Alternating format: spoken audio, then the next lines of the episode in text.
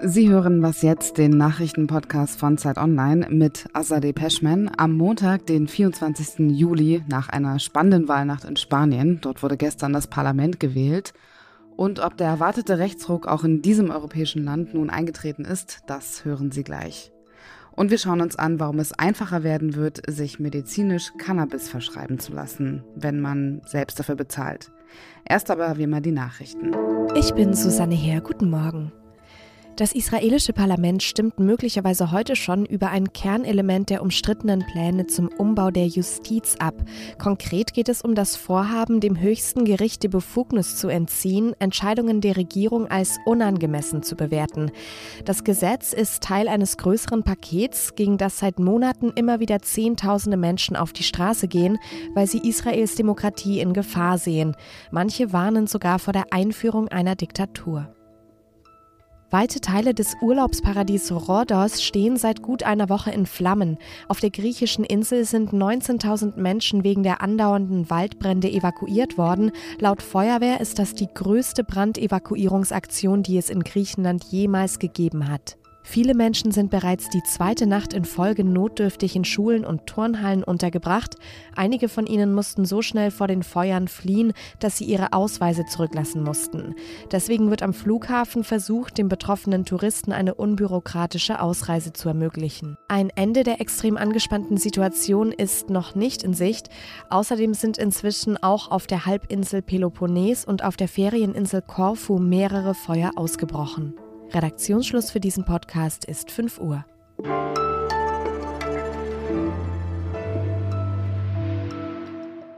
Schon im Vorfeld der Parlamentswahlen in Spanien bekam diese Wahl viel Aufmerksamkeit. Denn ähnlich wie in Finnland, Schweden und Italien wurde auch in Spanien ein Rechtsruck erwartet. Fest steht schon jetzt, das Ergebnis ist ziemlich knapp ausgefallen. Die konservative Volkspartei PP gewinnt mit 136 Sitzen. Die Partei der Sozialisten unter Pedro Sanchez landet auf Platz 2 mit 122 Sitzen. Eine absolute Mehrheit hat weder die eine noch die andere Partei. Und auch im Vorfeld hieß es, dass, um zu regieren, die Partei PP auf eine Koalition mit der rechtsextremen Partei Vox angewiesen ist. Julia Macher ist Zeit-Online-Autorin und hat die Wahlnacht mitverfolgt. Hallo Julia. Hallo. Der große Rechtsruck in Spanien, ist er jetzt eingetreten? Er ist nicht eingetreten in dem Sinne, in dem sich das die rechte Opposition erhofft hat.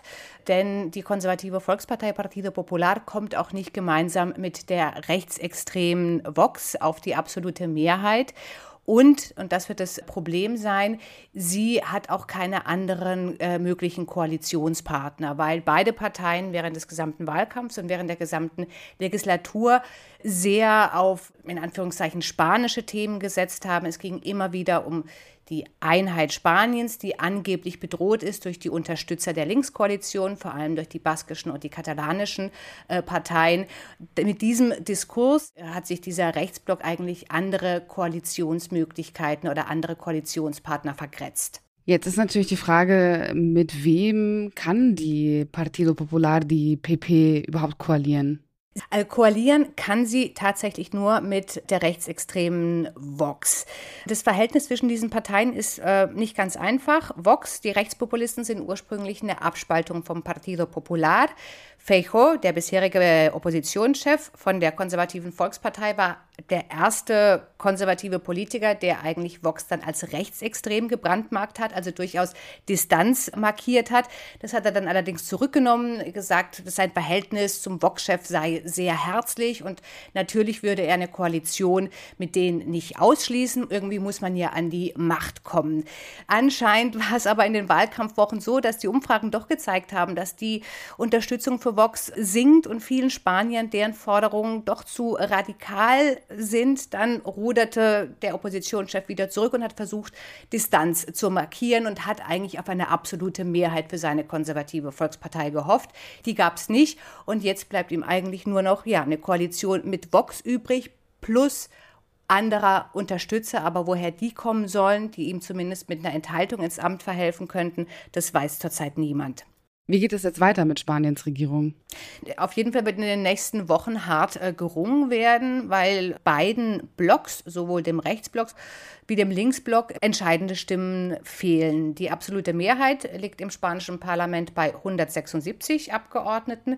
Bisher hat der Kandidat der des Rechtsblocks, also der von der konservativen Volkspartei, Alberto Núñez Feijóo, 170 Stimmen. Die Linkskoalition mit dem Kandidaten Pedro Sanchez hätte inklusive verschiedener Regionalparteien 172 Stimmen. Also beiden Parteien fehlen entscheidende Stimmen. Deswegen wird wahrscheinlich das passieren, was äh, bereits 2015 und 2019 passierte. Damals konnte kein Premier gewählt werden, keine neue Regierung einberufen äh, werden und es musste erneut gewählt werden.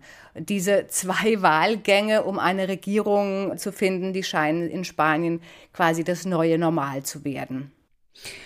Und den Text von Julia Macher, den verlinken wir in den Show Notes. Danke dir, Julia, dass du so lange wach geblieben bist für uns und viele Grüße nach Barcelona. Danke, Grüße zurück.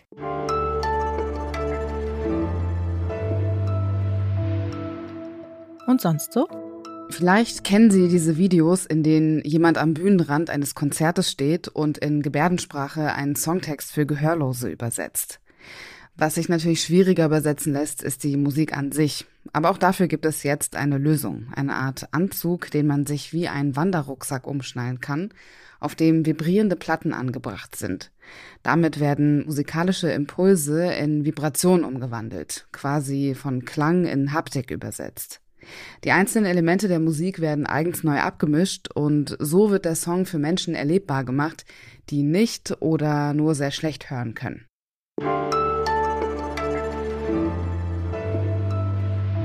Es war ein langer, langsamer Weg, aber immerhin, die Legalisierung Leid ist da, beziehungsweise bald.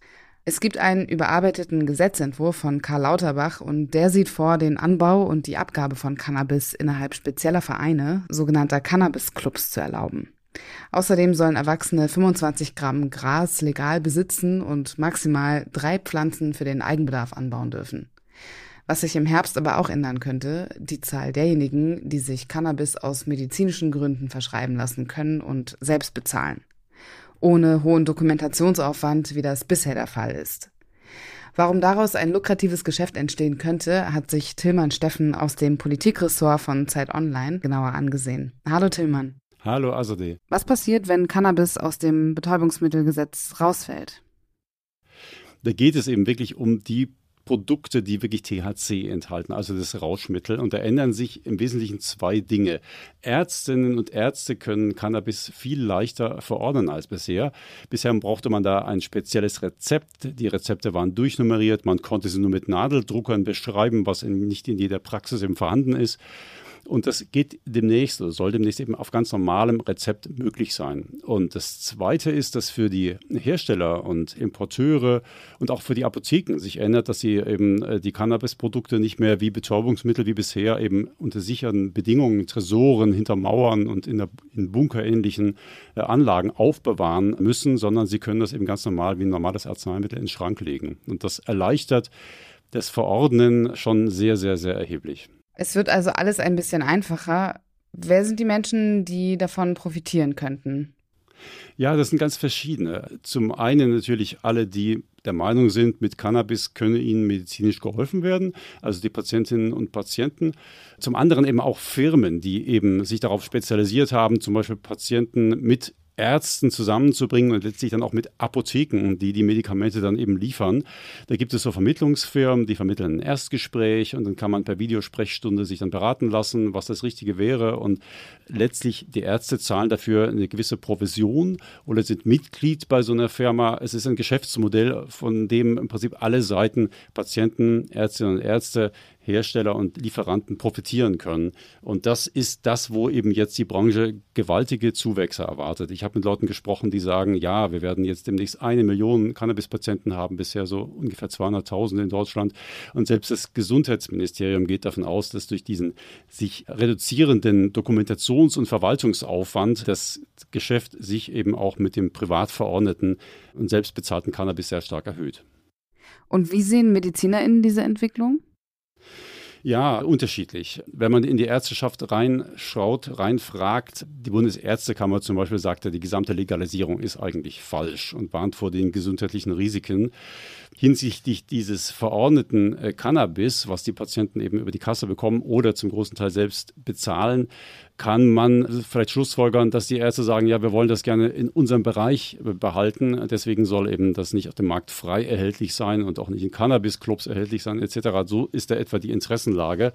Ich habe mit einer Ärztin gesprochen, die sagt, ja, also Cannabis kann schon helfen, wenn man das eben ärztlich genau feststellt und begleitet. Aber wenn einfach jetzt jemand zu mir kommt und sagt, ich hätte gern Cannabis, dann sagt sie, äh, nein, das würde sie ja nicht verordnen. Da gilt schon immer noch der hippokratische Eid. Es muss einfach einen medizinischen Grund geben und es muss eine Aussicht auf Heilung und Linderung bestehen. Danke dir, Tillmann. Sehr gerne.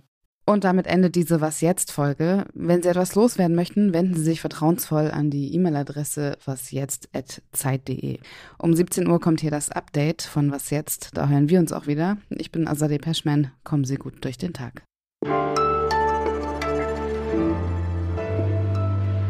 Entschuldigung, können wir die Frage nochmal machen, weil sie hier zwischendurch gebingt hat und ich abgelenkt war. Sorry. Na klar, gar kein Problem.